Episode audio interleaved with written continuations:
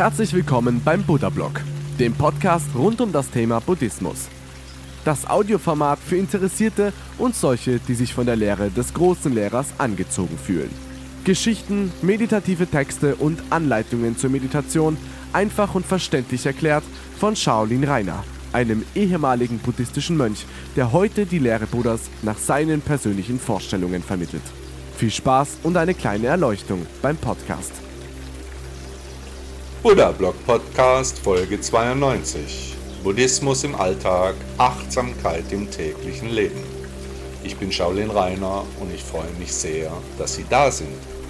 Bitte laden Sie sich auch meine App Buddha Blog aus den Stores von Apple und Android. Viel Freude beim Podcast. Gefangen in Gedanken. Sind Sie im Gedankenkarussell gefangen? Ständig sind wir am Grübeln. Was wäre wenn? Habe ich etwas falsch gemacht? Liegt es an mir? Nein. Selbstkritik ist wichtig, aber zu viel davon wird zu Depressionen führen. Wichtig ist stets zu hinterfragen, warum gerade jetzt dieser Gedanke in uns auftaucht.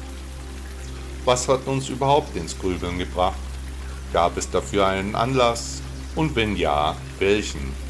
Hat das Grübeln einen Nutzen? Wie geht es uns, während wir grübeln? Welche Gefühle empfinden wir dabei?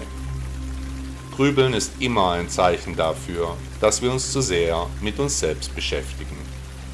Und auf eine falsche Art mit uns selbst beschäftigen, denn anstatt uns, was wäre wenn, Gedanken zu machen, sollten wir unsere mentalen Kapazitäten auf Fragen wie wer bin ich und was resultiert daraus zentrieren. Natürlich hilft es auch, sich zuerst einmal abzulenken, den Kopf frei zu machen für Neues. Hier kann es helfen, Musik zu hören, ein Buch zu lesen oder spazieren zu gehen. Allerdings sollten wir dabei wirklich frei im Kopf werden, sonst bringen auch Ablenkungen nicht wirklich eine Verbesserung. Was uns allerdings dauerhaft hilft, ist, die negativen Gedanken durch positive Überlegungen zu ersetzen. Zuerst einmal sollten wir uns darüber klar werden, dass wir an der Vergangenheit nichts ändern können. Darüber zu grübeln bringt nichts.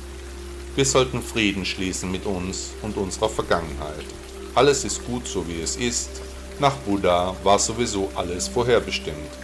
Kam, wie es kommen musste, Daher sind wir ohne Schuld. Denn wenn unser Schicksal schon geschrieben stand, dann mussten wir so handeln, wie wir gehandelt haben. Wir hatten in der Konsequenz dann eben keine Wahl.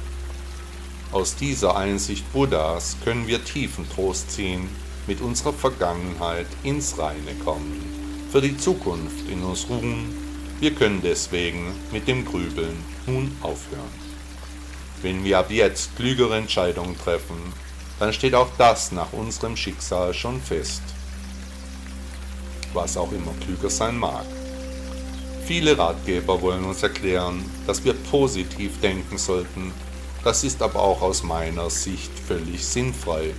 Was ist positiv, was ist negativ? Helfen wird uns nur, wenn wir etwas wirklich Positives an die Stelle des Grübelns setzen. Buddha hat uns die Erleuchtung vorgelebt die an die Stelle des Grübelns treten muss. Die Hörer meines Blogs wissen, dass sich die buddhistische Lehre nach meiner Ansicht nur um ein einziges Thema dreht, um die Erleuchtung, um das Erreichen von Einsicht, um das Erwachen. Der deutsche Philosoph Arthur Schopenhauer sagte einmal etwas Ähnliches.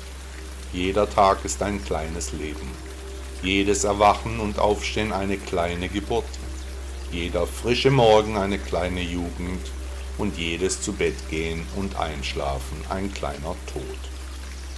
So wie in diesem Zitat des Arthur Schopenhauers beschrieben, können wir an jedem Tag unseres Lebens vollkommen neu beginnen. Es ist alles gekommen, wie es kommen musste. Was morgen sein wird, steht ebenfalls bereits geschrieben.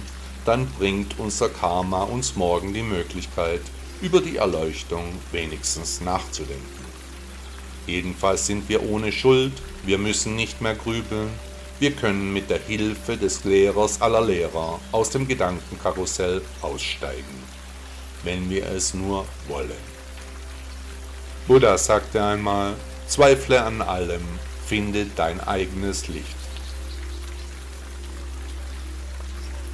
Der nächste König. In einem entfernten Land lebte ein König, der hatte mehrere Söhne. Er war an die Jahre gekommen, es war an der Zeit, seine Angelegenheiten zu regeln. Allerdings war ihm noch nicht klar, welcher seiner Söhne ihm nachfolgen sollte, welcher der richtige zukünftige König sein müsste. Er beschloss, seine Söhne zu prüfen und ihnen eine Aufgabe zu stellen, welcher der rechtmäßige König sein würde. Am Morgen gab der König jedem seiner Söhne zehn Goldstücke, verbunden mit der Aufgabe, am Abend die große Halle des Palastes damit zu füllen. Der älteste Sohn lief los und sah am Markt die weggeworfenen Überreste der Verkaufsstände liegen. Ein großer Haufen Abfall, welkes Gemüse, Unrat, alles zusammen nahmen üblicherweise am Abend die Bauern als Dünger für ihre Felder mit. Er sprach mit den Marktfrauen und kaufte ihnen die Abfälle ab. Er gab großzügig alle zehn Münzen dafür aus. Er ließ den Müll zum Palast bringen, der Schmutz füllte die große Königshalle völlig aus. Stolz ging er zu seinem Vater und er stellte sich im besten Licht dar. Der König ließ die Halle wieder räumen und wartete auf den Abend. Der zweite Sohn kam an einer Schenke vorbei, er ging hinein und bestellte sich zu trinken. Er übersah die Zeit, wurde vom Alkohol berauscht, dachte bei sich, er werde sich nachher um alles kümmern Schließlich sei er der würdigste Prinz, es werde sich sicherlich die Umstände passend ergeben. Am Abend war er völlig betrunken, er schlief am Boden der Gaststätte ein. Der dritte Sohn kam am Abend in die Halle, stellte eine große, handgearbeitete und schöne Kerze darin auf, zündete diese an, der große Raum erstrahlte wie verzaubert durch die wundervolle Lichtquelle. Die Kerze hatte nur eine Münze gekostet, die anderen neun Goldstücke legte er daneben. Der König kam in die Halle, sofort war ihm klar, was sein dritter Sohn damit beweisen wollte. Er sagte, du wirst mein Nachfolger, du wirst ein großer König, du hast die Halle mit Weisheit gefüllt, einem der zukünftigen Könige würdige Leister. Wenige Monate später dankte der alte König ab der Nachfolger wurde ein sehr weiser und beliebter Herrscher. Der italienische Maler Leonardo da Vinci sagte einmal, die meisten Probleme entstehen bei ihrer Lösung. Gerechtigkeit. Der Rauch, der im Traum gesehen wurde, steigt jetzt auf. Überall erscheint gerade wieder der Traum von Gerechtigkeit, aber dieser Traum ist verschwommen, voller Rauch. Der nasse Atem des Todes kommt nun zu uns. Was genau ist bitte Gerechtigkeit? Da sah ich schwarzen, beißenden Rauch zum Himmel steigen, der Geruch von Revolution liegt in der Luft. Links gegen rechts, oben gegen unten, jeder gegen jeden, ohne zu erkennen, dass das Leben bestenfalls nur ein Traum ist, eigentlich ein Traum in einem Traum, nach Buddha also weniger als nichts. Gerechtigkeit für was, für wen? Zwei Soldaten gehen in den Krieg, nur einer kommt zurück, ist das gerecht? Zwei Frauen bekommen ein Kind, ein Kind stirbt, ist das gerecht? Zwei Menschen spielen Lotto, nur einer gewinnt, ist das gerecht? Zwei Männer haben gemeinsam einen Unfall. Einer verliert sein Bein. Ist das gerecht? Das Leben ist keinesfalls gerecht. Der römische Politiker Cicero sagte einmal, der ungerechteste Frieden ist immer noch besser als der gerechteste Krieg. Aber gerade stehen die Zeichen auf Krieg. Eine Masse der Toten wird am Ende des Krieges stehen, einmal wieder, wie schon so oft. Seht ihr den Rauch aufsteigen?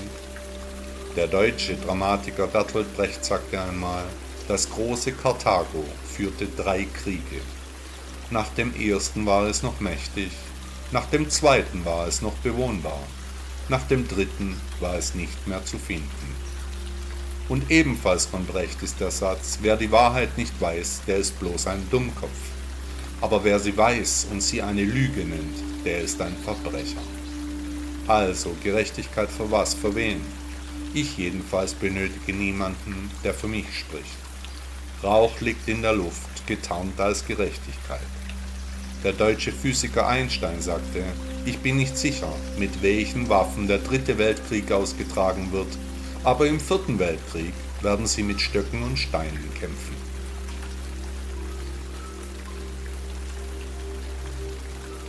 Kinder. Ein Kind verhält sich wie die, die es erzogen haben. Aber wie erziehen wir unsere Kinder? Was glauben wir, wie unsere Handlungen von Kindern aufgenommen werden? Wir alle, die Gesellschaft, erziehen Kinder, nicht nur die Eltern oder die Schule.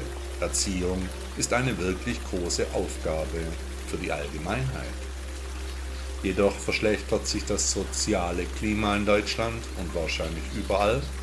Der Umgang miteinander wird feindselig, geprägt von Kälte und Herzlosigkeit. Was werden sich Kinder denken, wenn sie im Fernsehen Krieg, Mord und Totschlag, Gewalt und Sex als Dauerzustand sehen? Und was sagt diese Entwicklung über uns, die sogenannten Erwachsenen, aus? Wir Erwachsenen haben den inneren Kompass verloren. Die Welt ist auf einem sehr bedenklichen Weg.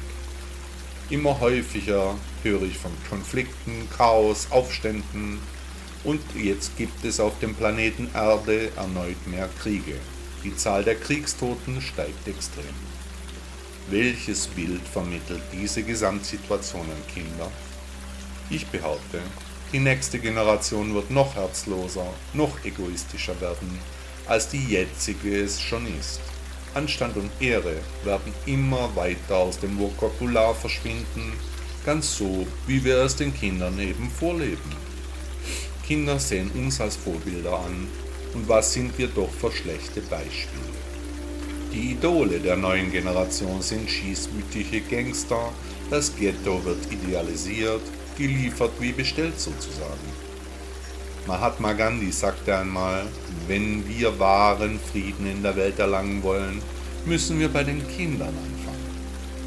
Aber es scheint mir, dass Frieden zurzeit nicht wirklich gewünscht wird. Eine bedenkliche Form der Fatalität macht sich unter den Menschen breit, über alle Schichten und Klassen. Alle in meinem Umfeld haben ein langes Gesicht, sind schwer unzufrieden und machen sich große Sorgen. Diese Stimmung kann jederzeit in Gewalt umschlagen. Aus dem Gefühl heraus, dass alles sowieso schlecht ist, wächst das Verlangen, alles eben kurz und klein zu schlagen. Die heutigen Kinder wachsen in schweren Zeiten auf. Egal wie sich das Leben um mich herum verändert, mein Ziel ist der Weg. Die Lehre Buddhas gibt die unumstößliche Gewissheit, meinem Kind ein anständiger Vater zu sein, der deutsche Dichter Johann Wolfgang von Goethe sagte einmal, man könnte erzogene Kinder gebären, wenn die Eltern erzogen wären. Buddhas Klangschale Buddha lebte als normaler Mensch vor ca. 2500 Jahren im heutigen Indien.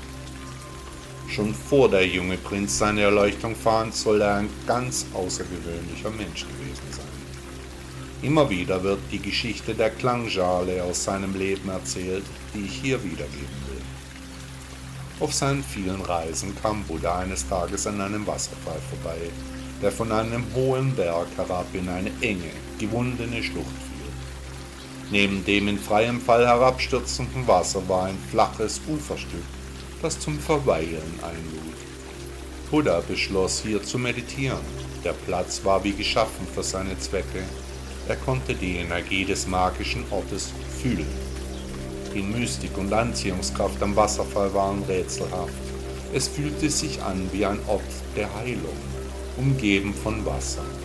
Eine einmalige Atmosphäre, markante Felsen umschlossen den natürlichen Hohlweg, der zu den Grotten unterhalb des Wassers führte. Er nahm alle Dinge aus seiner Tasche, stellte seine Habseligkeiten um sich auf so soll er unter anderem eine Klangschale immer bei sich geführt haben, die er zu meditativen Zwecken häufig genutzt haben soll. Diese Klangschale stand also während seiner meditativen Übungen neben ihm, war den Geräuschen des Wassers ausgesetzt. In der Nacht meditierte Buddha ebenfalls. Die Sterne strahlten klar in die kleine Schlucht. Die Energie und die Strahlkraft des Ortes veränderten sich fortwährend. Nach mehreren Stunden verließ er einen Platz am Wasserfall, ging den Berg hinunter zum nächsten Dorf. Dort fand er einen Bauern, der ihm Unterkunft anbot. Hier soll Buddha einige Tage verweilt haben. Der große Lehrer war hier sehr willkommen. Bei seiner nächsten Meditation schlug Buddha wieder auf die Klangschale. Er meinte, das Rauschen des Wasserfalls zu hören, als die Klangschale schon längst verstummt war. Der Kraftort Wasserfall hatte ihn begleitet. Das Geräusch des Wassers war in die Klangschale eingedrungen, begleitete seine abenteuerliche Reise. Nach dieser Geschichte soll sich Buddha in dem Moment vor der Schönheit der Natur und der Kraft des Wassers verneigt haben. Auch wir können die Schwingungen der Natur hören, wenn wir denn zuhören. Alles ist in Schwingung. Wenn wir unsere Schwingungen ändern, dann ändert sich auch unser Leben. Der deutsche Forschungsreisende Alexander von Humboldt sagte einmal, die Natur muss gefühlt werden. Acht Punkte zur Selbstheilung. Eine Heilung ist immer auch eine Selbstheilung. Wenn wir krank werden, beginnt unser Körper sofort mit der Heilung ganz von selbst. Die Heilkräfte der Natur sind gewaltig. Allerdings ist die Selbstheilung auch eine Frage der inneren Einstellung. So komisch es sich anhört, manche Menschen wollen krank sein. Aus ganz verschiedenen Gründen. So wollen manche Kranke einfach nur mehr Aufmerksamkeit. Einige fliehen in Selbstmitleid, wieder andere möchten sogar sterben, weil ihr Leben schwer und sinnlos scheint. Der Hauptteil der Menschen will aber nicht krank sein. Die natürlichen, heilenden Mechanismen ihrer Körper funktionieren von ganz alleine. Als Buddhisten wissen wir, dass alles sowieso ganz genau so kommt, wie es kommen muss. Alles ist schon vorbestimmt, ob wir krank werden und natürlich auch, ob wir gesunden. Dies steht schon alles geschrieben. Also steht es ebenfalls schon geschrieben, ob Sie etwa beim Hören dieses Textes über Ihr Ich nachdenken ob sie einen positiven, kreativen Zustand ihres körperlichen, seelischen und geistigen Lebens erreichen. Gesundheit ist der Wunsch von den meisten Menschen, aber neben nicht von allen Menschen. Wenn sie an einer Krankheit leiden, sollten sie sich fragen, ob sie nicht unterbewusst Sand ins Getriebe werfen. Hinterfragen sie ihre Ziele, ihr Ich. Kann es sein, dass die Erkrankung ihre Ursachen in Sorgen, in Überbelastung oder Stress hat? Oder liegen andere Gründe vor? Sie haben die Kraft in sich, alle negativen und selbstzerstörerischen Einflüsse zu beenden. Sie fragen sich, wie das funktionieren könnte. Erstens. Entziehen Sie den negativen Gedanken jede Energie, nehmen Sie den schädlichen Launen jede Macht. Konzentrieren Sie sich stattdessen auf die Lehre Buddhas. Füllen Sie Ihren Gedankenpalast mit dem Konzept der Erleuchtung aus. Zweitens, egal wie schlecht eine Sache steht, lächeln Sie, Sie können sowieso nichts ändern. Drittens, suchen Sie das Gute in jeder Situation. Alles Schlechte beinhaltet etwas Gutes. Und wenn Sie auch in keinem Verhältnis zueinander stehen, suchen Sie nach dem Positiven. Fokussieren Sie sich ausschließlich und immer auf die positiven Aspekte jeder Situation. Viertens. Meiden Sie die Katastrophenmeldungen im Fernsehen und in den Medien. Machen Sie einen Nachrichten-Detox. Es gibt nicht nur Schlimmes auf der Welt, positive Dinge machen aber keine guten Schlagzeilen. In einer kranken Welt verkauft sich Horror und Schrecken eben viel besser. Fünftens. Sortieren Sie Negatives aus Ihrem Leben aus. Dinge und Menschen, die Sie belasten, sind falsch in Ihrem Umfeld. Sechstens. Positives Denken führt immer zu positiven Gefühlen. Es ist nicht alles schlecht im Leben. Was ist positiv? Was haben Sie schon erreicht? Welche Situation haben Sie schon gemeistert? Was fällt Ihnen jetzt spontan ein? Seien Sie nicht das Opfer von schlechten Stimmungen. Siebtens. Setzen Sie sich Ziele. Was können Sie realistisch und einfach erreichen? Kurzfristig, mittelfristig und langfristig. Wo soll die Reise hingehen? vielleicht gar zu ihrer persönlichen Erleuchtung? Achtens. Akzeptieren Sie die Situation erst einmal so, wie sie gerade ist. Von jetzt an üben Sie in Achtsamkeit. Was ist gerade jetzt in diesem Moment besonders gut? Der irische Schriftsteller Jonathan Swift sagte, die besten Ärzte der Welt sind Dr. Ruhe, Dr. Diät und Dr. Fröhlichkeit. Ein Raum des Gedenkens. Oben im Haus gab es einen kleinen Raum, hier bewahrte sie alle Erinnerungen ihres verstorbenen Sohnes auf. All seine Briefe, seine Kleider und Schuhe, seine Musiksammlung, seine Modellautos, Fotos von ihm, vom kleinen Jungen bis zum erwachsenen Mann, alle Dinge, die einst ihm gehörten. Es war sein Zimmer. Er liebte den Blick aus dem kleinen Fenster hinaus in den Garten mit den vielen Bäumen.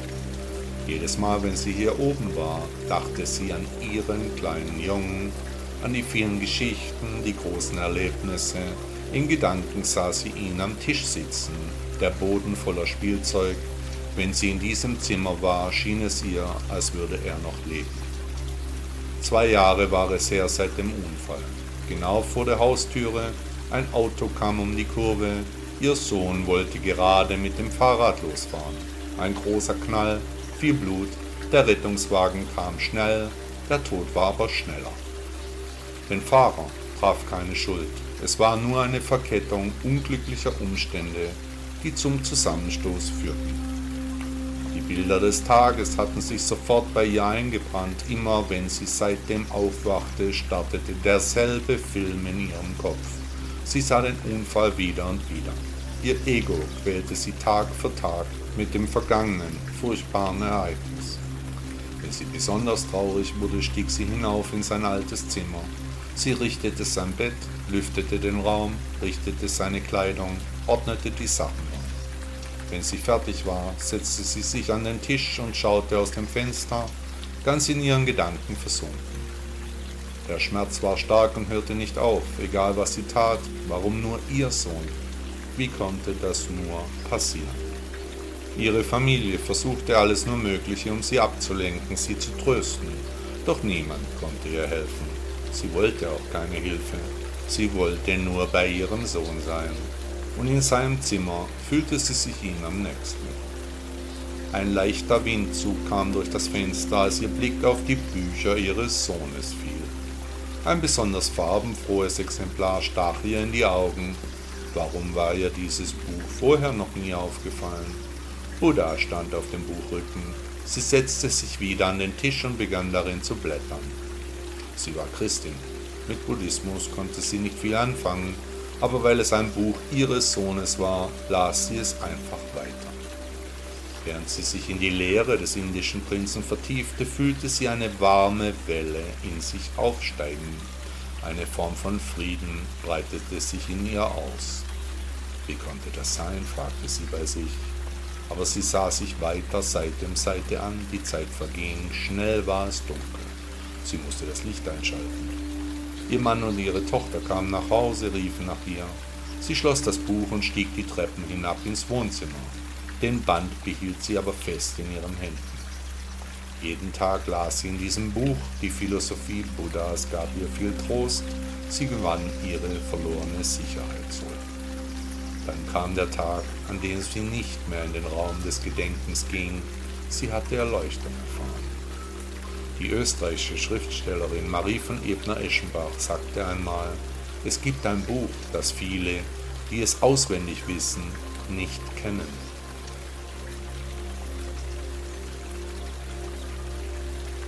Hat Ihnen der Podcast gefallen? Danke, dass Sie Buddha Blog hören.